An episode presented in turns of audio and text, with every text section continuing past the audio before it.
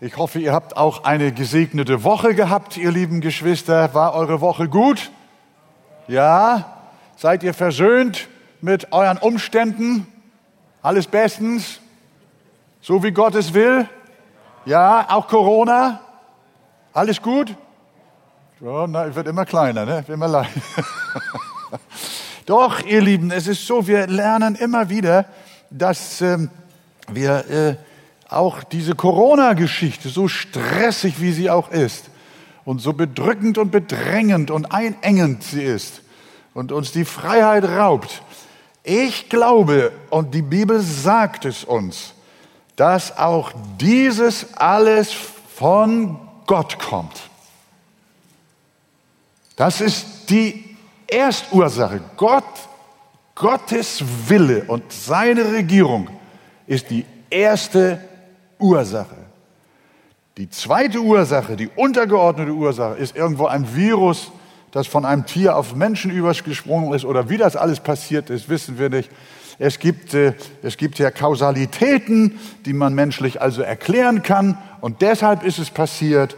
So ist das, wenn jemand gegen den, wenn einer gegen einen Baum fahren sollte und ist tödlich verunglückt, dann sagt man ja, er ist gestorben, weil er gegen den Baum gefahren ist. Das ist das ist wahr. Aber das ist nur die untergeordnete Ursache. Die übergeordnete Ursache ist, unser Leben steht in Gottes Hand. Er gibt uns den Anfang und er setzt auch das Ende. Und diese Pandemie ist von Gott gegeben. Sie hat menschliche Ursachen. Alles gut, das ist untergeordnet. Der Urgrund aller Dinge, das haben wir doch gelernt. Der Urgrund aller Dinge ist Gott selbst. Und ich glaube, dass auch diese Bedrückungen uns von Gott aus zweierlei Gründen gesandt sind. Einmal ist das Ganze ein Weckruf, ein Bußruf, eine Erinnerung an Gottes bevorstehendem Gericht. Achtung an die Welt und auch an die Gemeinde. Wir sollen uns wachrütteln lassen.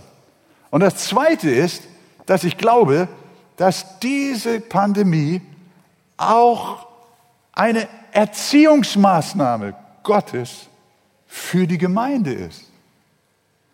Wir sollen lernen, auch in erschwerter Zeit miteinander im Frieden, in Geduld, in Sanftmut, in Freundlichkeit umzugehen.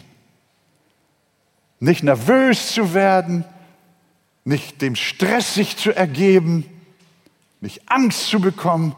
Wir sollen lernen, auch in diesen Umständen, wie viele Christen auch in anderen Bedrückungen leben mussten und auch es überwunden haben.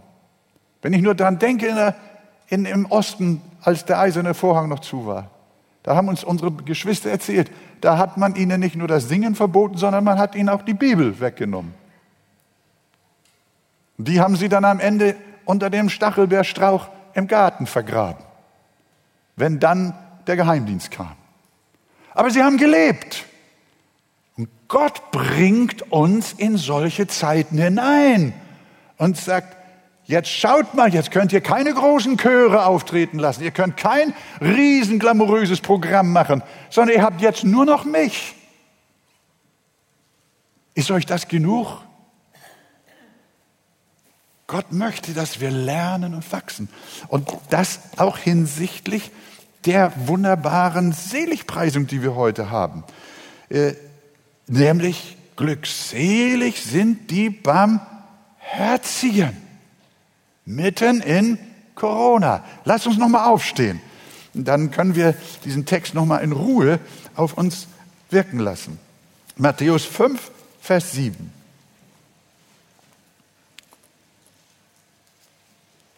Glückselig sind die Barmherzigen, denn sie werden Barmherzigkeit erlangen. Wollen wir das mal ganz kräftig zusammen sagen, liebe Gemeinde? Glückselig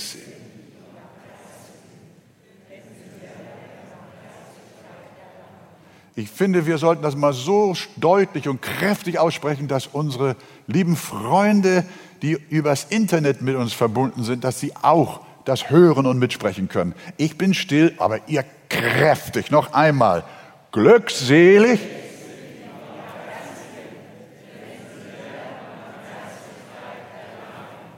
Amen. Vielen herzlichen Dank. Spurgeon nannte die Abfolge der Seligpreisungen auch gern die Leiter des Lichts zunehmender Erkenntnis. Die Seligpreisungen sind keine Sammlung von allerlei Einzelsprüchen, die Jesus beim Reden spontan so eingefallen sind. Nein, sie haben einen Zusammenhang. Die Seligpreisungen bauen aufeinander auf, sie haben eine Struktur und sie bilden eine Einheit. Die, die, die ähm, Seligpreisungen sind nicht, wie gesagt, einzelne Sprüche, die Jesus eingefallen sind, die er so irgendwie aneinandergereiht hat, so als hübsche, hübsche äh, Dichtung, sondern die Seligpreisungen tragen eine Botschaft.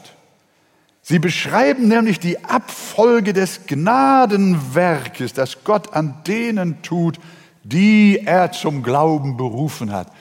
Wenn du ein Gotteskind geworden bist, vom ersten Tag deiner Erkenntnis Gottes sind bei dir die Seligpreisungen durchgegangen. Wie auf einer Leiter, von einer Sprosse zur anderen. Wenn der Heilige Geist einen Menschen erweckt, beginnt er damit, ihm seine Sündhaftigkeit zu offenbaren. Er erkennt, dass er nichts ist, dass er nichts hat und dass er nichts kann. Er ist bankrott vor Gott und Jesus sagt, selig sind die geistlich Armen. Da fängt alles an. Selbsterkenntnis. Das zweite ist, er wird wahnsinnig traurig über das, was er getan hat, wie er gelebt hat, über seine falschen Wege. Und er trauert über seine Vergangenheit und sagt, ich bin ein boshafter und antigöttlicher Mensch gewesen. Schrecklich. Selig sind die Trauernden. Das ist die zweite Sprosse der Heilserfahrungen. Und wenn er dahin gekommen ist, dann beugt er sich selbstverständlich unter Gott und wird sanftmütig und demütig seinem Gott gegenüber. Vorher war er ein Aufsässiger, ein Rebell, aber jetzt bei der dritten Stufe der Heilserfahrung beugt er sich vor seinem Gott, lässt sich demütigen und sagt, ja Herr, du hast recht, ich möchte mich vor dir beugen. Und die vierte Sprosse ist das Hungern und Dürsten nach der Gerechtigkeit. Ein geistlich erweckter Mensch bleibt nicht bei der Buße stehen, sondern er möchte aktiv Christus nachfolgen und dringend in den Wegen der Gottesgerechtigkeit wandeln. Er will der Heiligung nachjagen und deshalb hungert und dürstet er nach Gerechtigkeit und deshalb selig sind die hungern und dürsten nach der Gerechtigkeit. Also eine Sprosse nach der anderen. Die ersten vier Sprossen oder die ersten vier Seligpreisungen, wenn ihr das mal angeschaut habt, die betreffen insbesondere die Beziehung des Sünders oder des gerade erretteten Menschen zu seinem Gott ganz persönlich. Sündenerkenntnis bin ich vor Gott. Sündentrauer bin ich vor Gott. Zerbruch und Sanftmut bin ich vor Gott. Sehnsucht nach Heiligkeit und Gerechtigkeit bin ich in meinem Verhältnis zu Gott. Aber die fünfte Sprosse, die nächste Seligpreisung, die bezieht, die äh, bezieht sich nicht mehr auf das Verhältnis zwischen dem Erretteten und Gott persönlich, sondern da geht es jetzt erstmalig um mein Verhältnis zum Nächsten. Verstehen wir? Und diese fünfte Seligpreisung, die fünfte Stufe heißt, selig sind die Barmherzigen, denn sie werden Barmherzigkeit erlangen. Wenn jemand von neuem geboren wird, dann verändert das nicht nur seine Beziehung zu Gott, sondern das verändert auch seine Beziehung zum Nächsten. Unsere Mitmenschen merken, dass wir anders geworden sind. In diesem Fall barmherziger, gütiger, nachsichtiger, mitfühlender. Der Herr Jesus gibt uns ein Gleichnis, das uns wachrütteln soll, dass wir auch als Christen barmherzige Menschen sein sollen. Und dieses Gleichnis zeigt uns auch den Grund, warum wir ein barmherziges Wesen an den Tag legen sollten. Und das ist das Gleichnis vom unbarmherzigen Knecht oder Schalksknecht, wie Luther ihn genannt hat. Bevor das Gleichnis beginnt, da stellt Petrus dem Herrn eine Frage, die lautet, Herr, wie oft muss ich denn meinem Bruder, der an mir sündigt, vergeben? Siebenmal genügt das? Er war der Meinung, dass irgendwann ist ja mal eine Grenze, ne? Man kann ja also einem Menschen, der dauernd Blödsinn macht und Dummheiten macht und widersprüchig ist äh, und äh, ungerecht ist und mir Böses tut, man kann ihm verschiedentlich vergeben, aber irgendwann kommt die rote Linie. Du pass mal auf, das ist jetzt das letzte Mal, dass ich dir vergebe. Herr, wie oft? Und Jesus antwortet ihm, Nein, Petrus, nicht siebenmal, sondern siebzigmal siebenmal. Der Herr will sagen, immer, endlos. Bei Christen gibt es keine rote Linie. Wenn die überschritten wird, dann ist nicht Schluss mit Vergebung, sondern wir vergeben durch Gottes Barmherzigkeit, die durch den Heiligen Geist in unserem Herzen wohnt, nicht nur einmal und siebenmal, sondern immer und immer und immer wieder bis zum letzten Atemzug. Unser ganzes Leben ist gekennzeichnet von Barmherzigkeit, von Nachsicht. Vergib ihnen, denn sie wissen nicht, was sie tun. Also, lieber Christ, hab ein Herz voller Barmherzigkeit und Vergebung. Dann bist du glücklich zu preisen. Glückselig sind die Barmherzigen. Und als Gegenstück davon kommt jetzt das Gleichnis.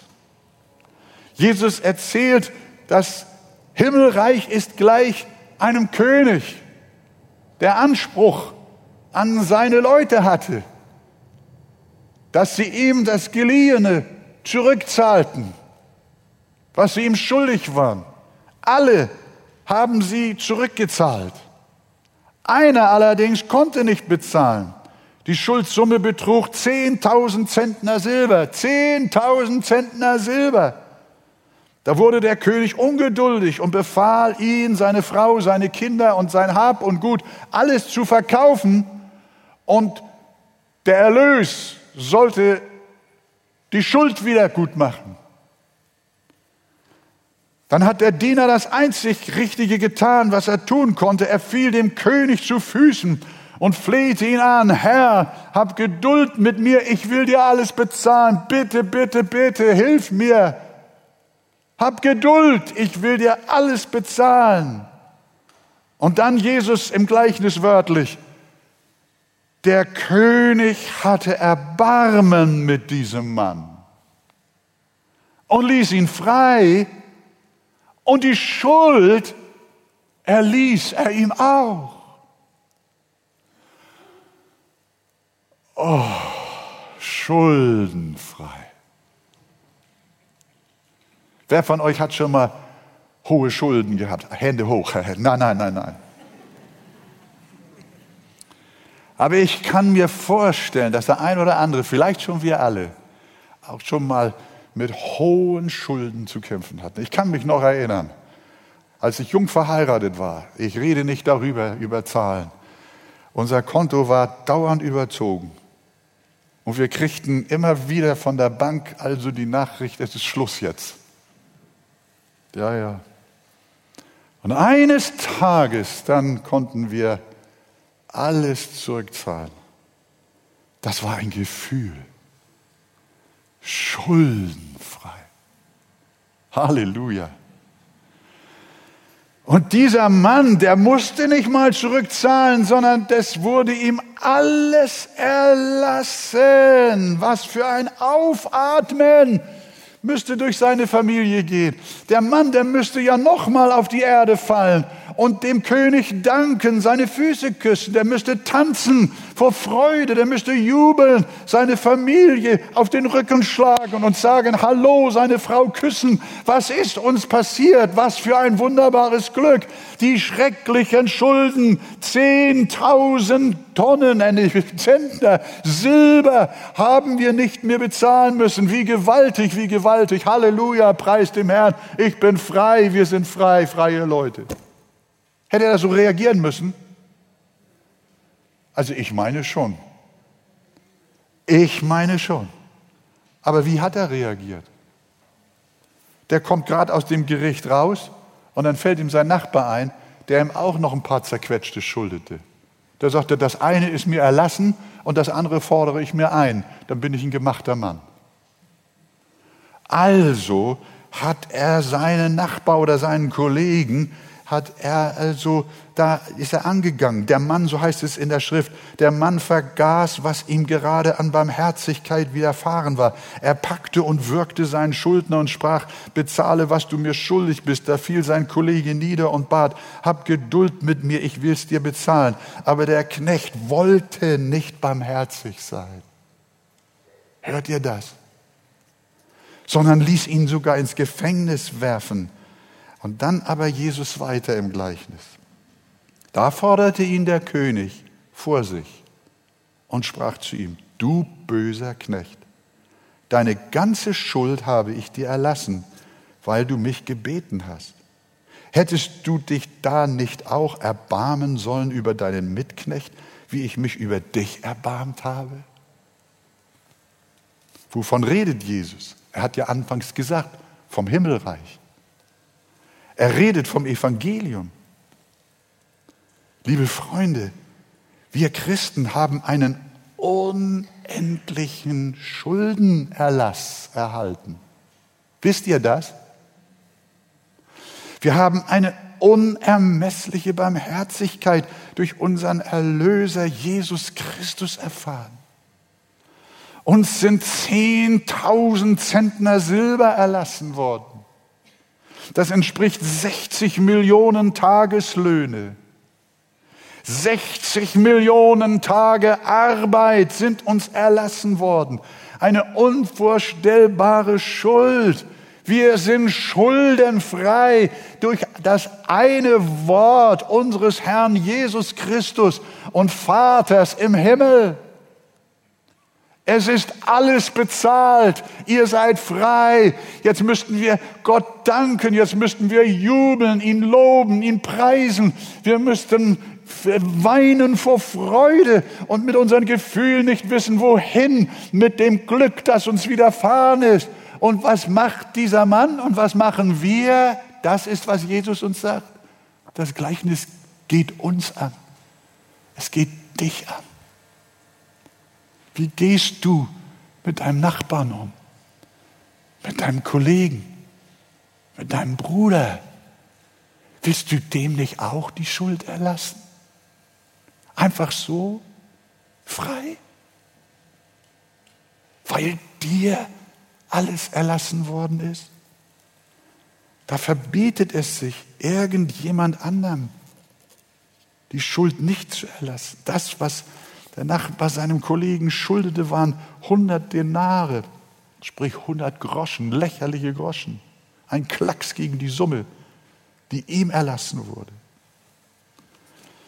Hast du Menschen, deren Versündigungen an dir du nicht vergessen und vergeben kannst?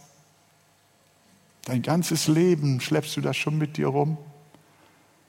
Und bei irgendeiner Gelegenheit kommt das alles wieder hoch.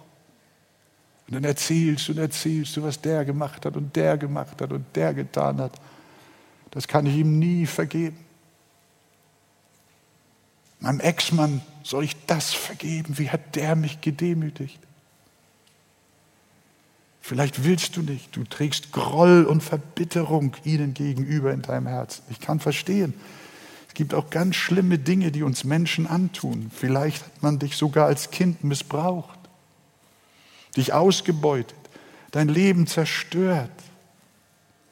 Aber bedenke vor dem Hintergrund des Kreuzes, vor dem Hintergrund dessen, was der lebendige Gott dir an Schuld erlassen hat, ist selbst das Böseste, was Menschen uns tun können, nur minimal.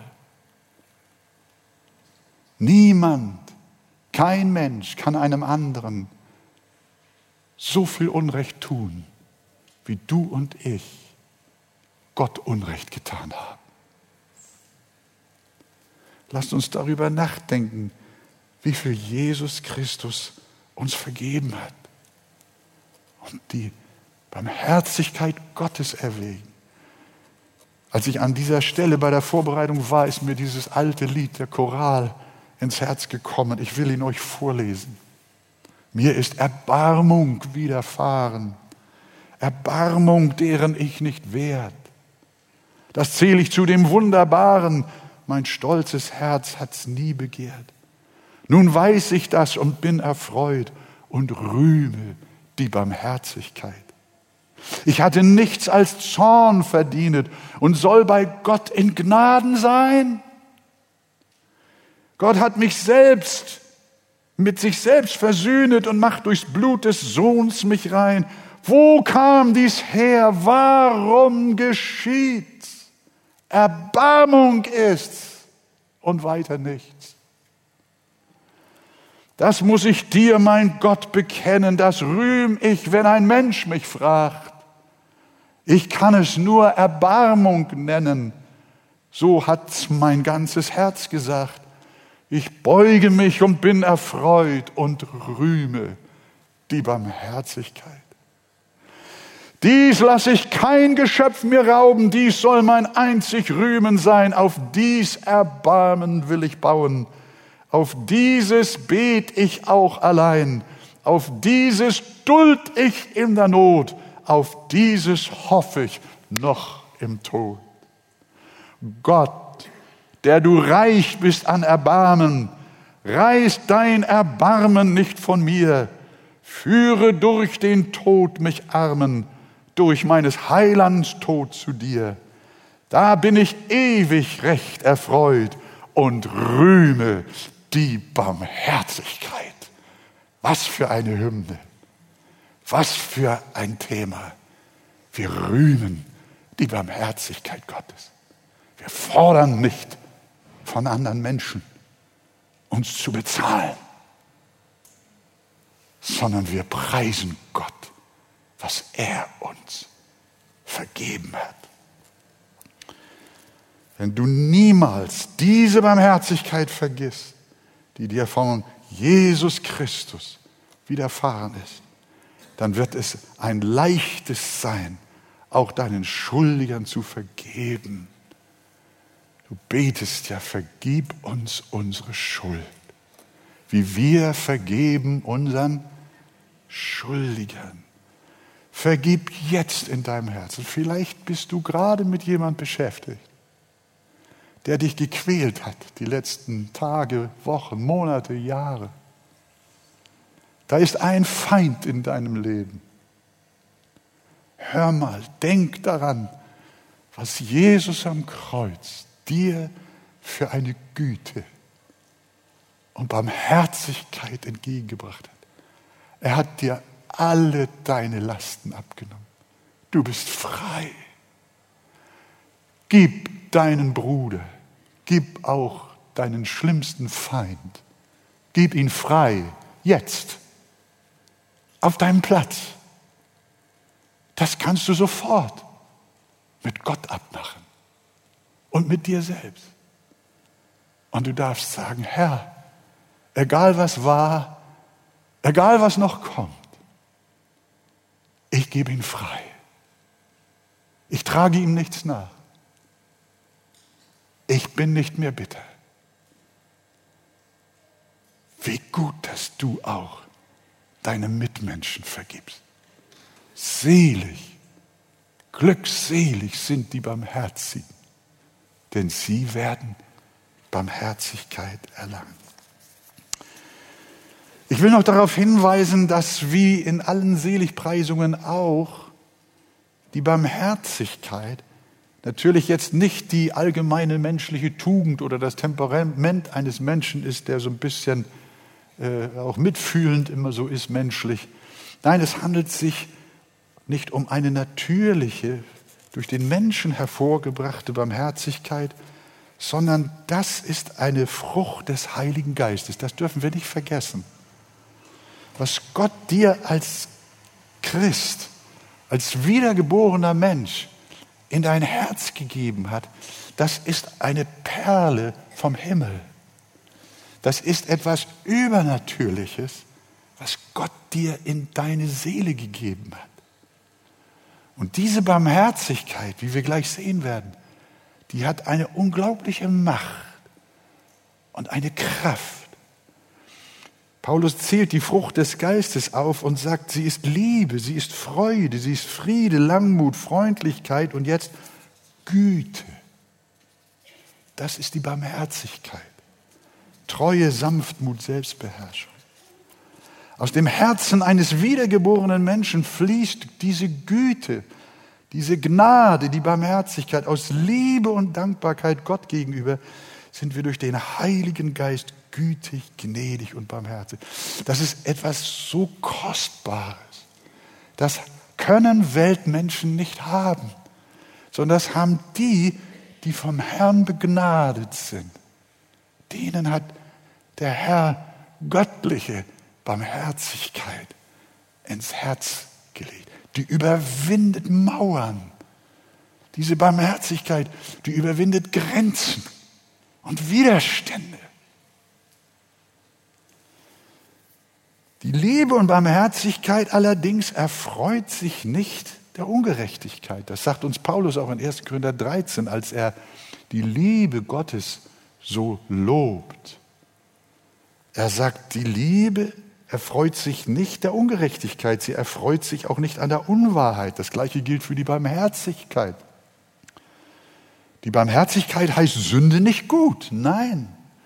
Nein, sie benennt das Unrecht, wie Gott es auch tut und handelt auch korrigierend. Das ist wichtig, nicht zu vergessen. Aber, und das ist jetzt, worauf es ankommt, die Liebe und die Barmherzigkeit Sie rechnet das Böse nicht an. Verstehst du? Unser Herz bleibt trotz des Unrechts, das besteht, dem anderen gegenüber immer voller innerer Vergebung, voller Güte und Gnade. Du behältst ihm seine Sünde nicht. Du liebst ihn weiter.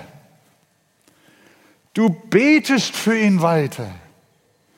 Du wünschst ihm in allem nichts anderes als Wohlergehen. Du förderst ihn mit deinem Herzen und wo es sein kann, auch mit der Tat. Auch wenn er dir so viel Böses getan hat und vielleicht immer noch tut. Er schlägt dich auf eine Bange, die Barmherzigkeit gibt die andere zum Schlagen. Vater Jakob hatte seinen Söhnen, als diese sich wegen der Hungersnot nach Ägypten aufmachten, noch auf den Weg hat er ihnen mitgegeben und gesagt, so sollt ihr zu Josef sagen. Bitte vergib doch deinen Brüdern die Schuld und ihre Sünde, dass sie so Böses an dir getan haben. So vergib nun den Knechten des Gottes, deines Vaters ihre Schuld. Und dann lesen wir, da weinte Josef. Da war Josef gerührt. Josef hatte ihn in ihrem Herzen schon vergeben, bevor sie die Vergebungsbitte ausgesprochen haben. Er weinte und vergab ihnen alle ihre Schuld. Er war barmherzig mit ihnen und segnete sie. Wir denken auch an Mose, dessen Leiterschaft seine Schwester Mirjam in Frage stellte. Sie betrieb eine offene Rebellion gegen ihren Bruder. Da griff Gott ein und Mirjam wurde aussätzig. Und was tut Mose? Triumphiert er und sagt, Mirjam, das geschieht dir recht. Nein, wir lesen in 4. Mose 12, 13, Mose aber schrie zu dem Herrn und sprach, ach Gott, heile sie doch. Er hat für diese widerspenstige, aufsässige Frau gebetet, um Heilung. Nicht darum, schlage sie doch. Gott hatte das von sich aus getan. Aber er betet, heile sie doch.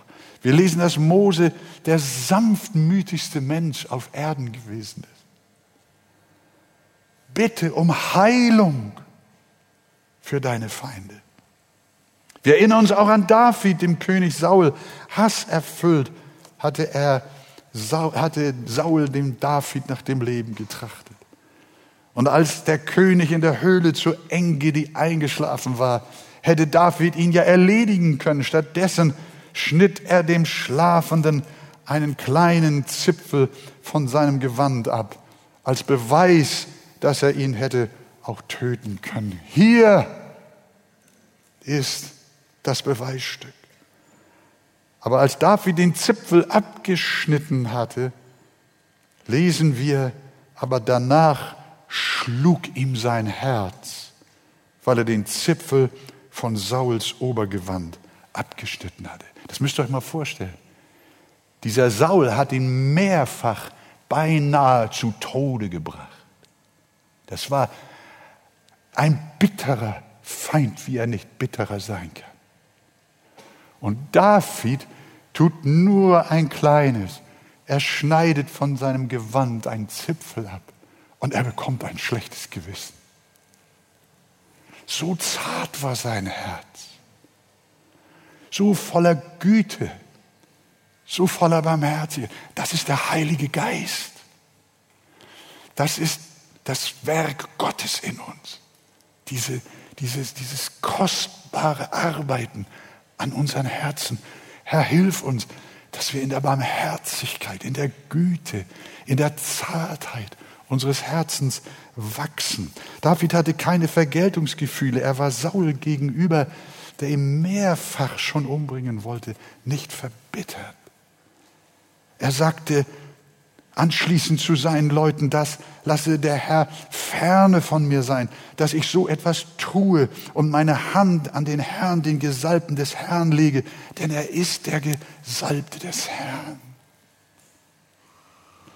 Wenn der Heilige Geist in unseren Herzen wohnt, dann wirkt er göttliche Barmherzigkeit in uns und die ist mächtig. Freunde, dann können Gottes Kinder denen vergeben, die sie auch jahrelang missbraucht haben. Eine junge Frau kam nicht darüber hinweg, dass ihr Vater sie als Kind sexuell misshandelt hatte. Sie hasste ihren Vater. Sie verwünschte ihn. Ihr Leben war zerstört. Das Trauma hatte sie fast umgebracht. Aber dann kam Jesus eines Tages in ihr Herz und füllte sie mit Heiligem Geist. Das ist mein, mein sehnlichster Wunsch, dass an dieser Stelle ähnliche Menschen zuhören, hier drin, ebenso wie auch draußen im Lande.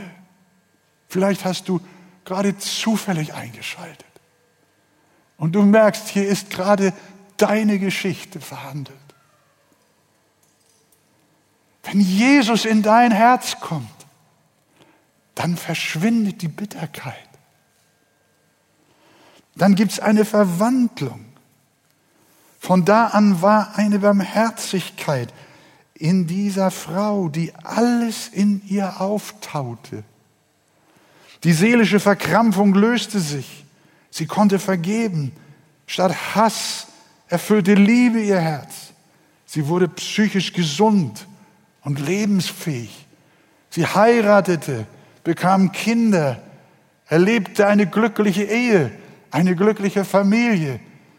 Die Ursache, Jesus hatte sie erlöst von ihrer Unversöhnlichkeit, von ihrem Groll, von ihren bitteren Gedanken, aus ihrer Gefangenschaft einem Menschen gegenüber. Wenn Jesus in dein Herz kommt, dann wirst du gütig. Und diese Güte entfaltet eine Macht. Die Barmherzigkeit Gottes ist eine Wundermacht, ist ein Öl, das weich macht. Es nimmt dir das steinerne Herz aus deiner Brust und gibt dir ein fleischendes Herz. Und der Herr sagt, siehe, ich mache alles neu, alles neu. Wenn der Herr Jesus Christus in unser Herz hineinkommt, dann wird alles neu. Dann sind wir eine neue Schöpfung und wir sehen, was uns vergeben wurde und wie wir aus freien Stücken anderen vergeben können. In Jesu wunderbaren Namen. Halleluja. Das ist die Kraft des Evangeliums. Deswegen dürfen wir glücklich sein. Schuldenfrei. Und andere machen wir auch schuldenfrei. Selig sind die Barmherzigen.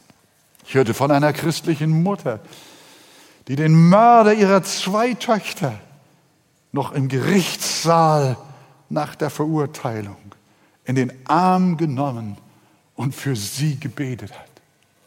Und sie betreute diese, diesen Mann während der gesamten Gefängniszeit regelmäßig und besuchte ihn und liebte ihn zurecht. Durch die Macht der göttlichen Barmherzigkeit. Denken wir an Corrie ten Bohm, die das Konzentrationslager in Ravensbrück nach vielen Qualen kaum überlebt hatte. Ihre Schwester war im selben Lager umgebracht worden. Ravensbrück in Brandenburg, das größte Konzentrationslager für Frauen. Da wurde Corrie ten Bohm gequält. Zwei Jahre später, es war 1947 in München, nach einem ihrer Vorträge arbeitet sich ein Mann durch die aufbrechende Zuhörerschaft nach vorne zu Corrie ten Bohm. Er stellte sich ihr vor, musste er gar nicht, denn sie erkannte ihn wieder. Ein Schock ging durch ihre Glieder. Es war der Peiniger von Ravensbrück, der plötzlich vor ihr stand. Das war der, vor dem sich die Frauen ausziehen mussten. Das war der mit seinen Kollegen, von deren Peitsche die Frauen gegängelt wurden. Alles lief wie ein Film vor Bohm ab. In Sekundenschnelle erlebte sie die grausame Zeit im Lager noch einmal wieder durch. Ihr Blut schien in ihren Adern zu gefrieren, schreibt sie. Und jetzt sagt der Mann, ich bitte Sie, verzeihen Sie mir. Unsere Glaubensschwester stockte der Atem. Sie regte sich einige Sekunden nicht, die ihr wie Stunden vorkamen. Denn das jetzt hatte sie nicht erwartet. Darauf war sie nicht vorbereitet. Ein harter Kampf tobte in ihrer Seele. Jetzt steht er da. Ein Satz. Vergeben Sie, einfach nur vergeben. Nichts, gar nichts, einfach Ja sagen. Alles ist gut. Mit einem Satz, was Wochen, Monate, Jahre gedauert hat. Ein Kampf tobte in ihrer Seele. Schließlich war ihre Schwester im Lager ums Leben gekommen und jetzt einfach vergeben. Aber dann schoss der Corrie die Bibelstelle ins Herz, wenn ihr aber den Menschen ihre Verfehlungen nicht vergebt, so wird euch euer Vater eure Verfehlungen auch nicht vergeben. Es Es war der Heilige Geist, der sie an dieses Wort erinnerte. Und sie wurde von einer göttlichen Barmherzigkeit erfüllt. Und sie vergab diesem Mann. Seitdem war Corrys großes Thema die Vergebung durch Jesu Liebe. Und diese Barmherzigkeit von oben ist eine gewaltige Macht, die die härtesten Herzen erweichen kann. Wenn wir diese Barmherzigkeit Gottes im Herzen haben, nicht die menschliche, dann fühlen wir auch mit den Schwachen. Wir erbarmen uns der Notleidenden und nehmen uns derer an, die bedrängt werden. Und wir beten, ja Herr, gib mir ein Herz wie deins voller Güte und voll Barmherzigkeit. Wirke sie durch deinen Heiligen Geist. Möchtest du diese Barmherzigkeit in deinem Herzen als Christ kultivieren? Möchtest du darin wachsen? Dann wirst du sehen, auch dir wird Barmherzigkeit widerfahren. Wie willst du leben? Welcher Geist soll dich erfüllen? Der Geist dieser Welt, der Geist des Ellenbogens, der Ansprüche, der Rechthaberei, des Streites, der Egozentrik. Ist es nicht besser, Unrecht zu erleiden, als Unrecht zu tun? Möchtest du lieber, dass der Heilige Geist dich erfüllt dass du mit Paulus rufen kannst, gelobt sei der Gott, unser Vater, unseres Herrn Jesus Christus, der Vater der Barmherzigkeit, der Vater der Barmherzigkeit und der Gott allen Trostes. Lasst uns aufstehen. Darf ich fragen, wer möchte sich noch mehr nach dieser Barmherzigkeit ausstrecken? Dann wollen wir füreinander beten. Da dürft ihr eure Hände erheben. Sagen, ja Herr, erfüll mich mit dieser Güte, mit dieser Gnade. Nimm mir alle Härte, alles Böse aus meinem Innern und mach mich so wie du. Ich danke dir, Herr, dass du heute dein Werk an uns hast, durch deine Gnade. Amen.